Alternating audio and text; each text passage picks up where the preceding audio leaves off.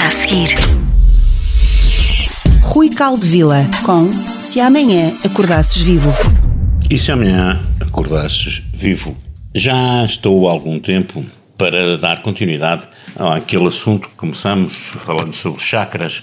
No anterior programa eu falei sobre o chakra da raiz e no anterior a esse sobre os chakras em geral.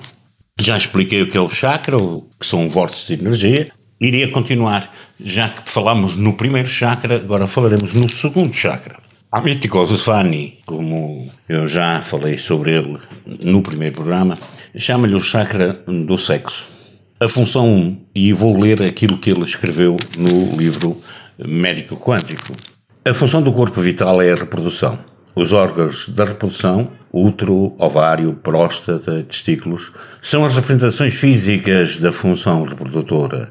Os sentimentos são sexualidade, e relações amorosas quando a energia aflui e aumenta. Quando a energia reflui e diminui, o sentimento é de apetite sexual reprimido. Ora bem, teria muito para falar.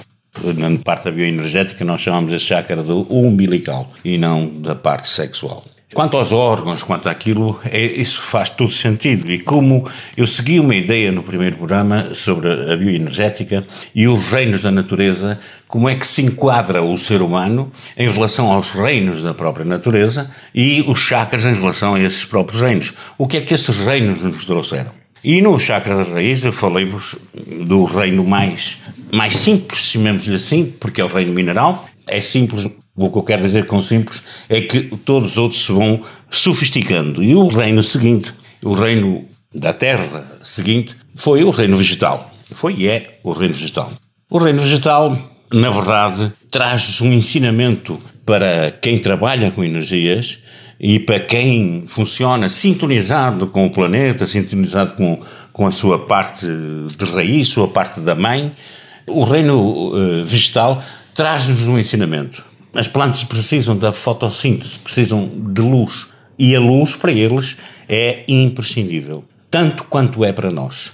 Ou seja, nós somos um ser de luz, pós de estrelas, como já falei numa rúbrica atrás. E uh, a verdade é que essa luz que o reino mineral nos ensina e necessita, também é luz que nós necessitamos. E justamente neste local, neste chakra, já que, como chama o Amit Goswami o chakra sexual, e eu, como digo, chamo umbilical, na verdade estão lá os órgãos reprodutores, ou seja, o útero, os ovários, a próstata, é aí que se nasce a luz. E nós sabemos que o povo diz, já deu à luz quando alguém está grávido, e se encontram, já deu à luz é óbvio que é só olhar à barriga e ver que às vezes a barriga não desincha logo rapidamente. O que acontece é que nós aprendemos com o primeiro chakra, como eu disse, em relação à parte do reino mineral, nós aprendemos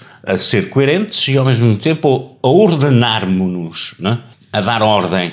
Aqui aprendemos a dar utilidade à luz, usando-a até mesmo na formação de novos seres. Claro que eu terei muito para falar sobre isto, muito para falar sobre tanto o primeiro chakra, quanto o segundo chakra, quanto todos os outros. Mas para já espero que isto tenha ficado claro, este segundo chakra. E não se esqueçam sempre daquilo que eu digo: não há médicos especiais, não há terapeutas especiais, mas sim pacientes especiais.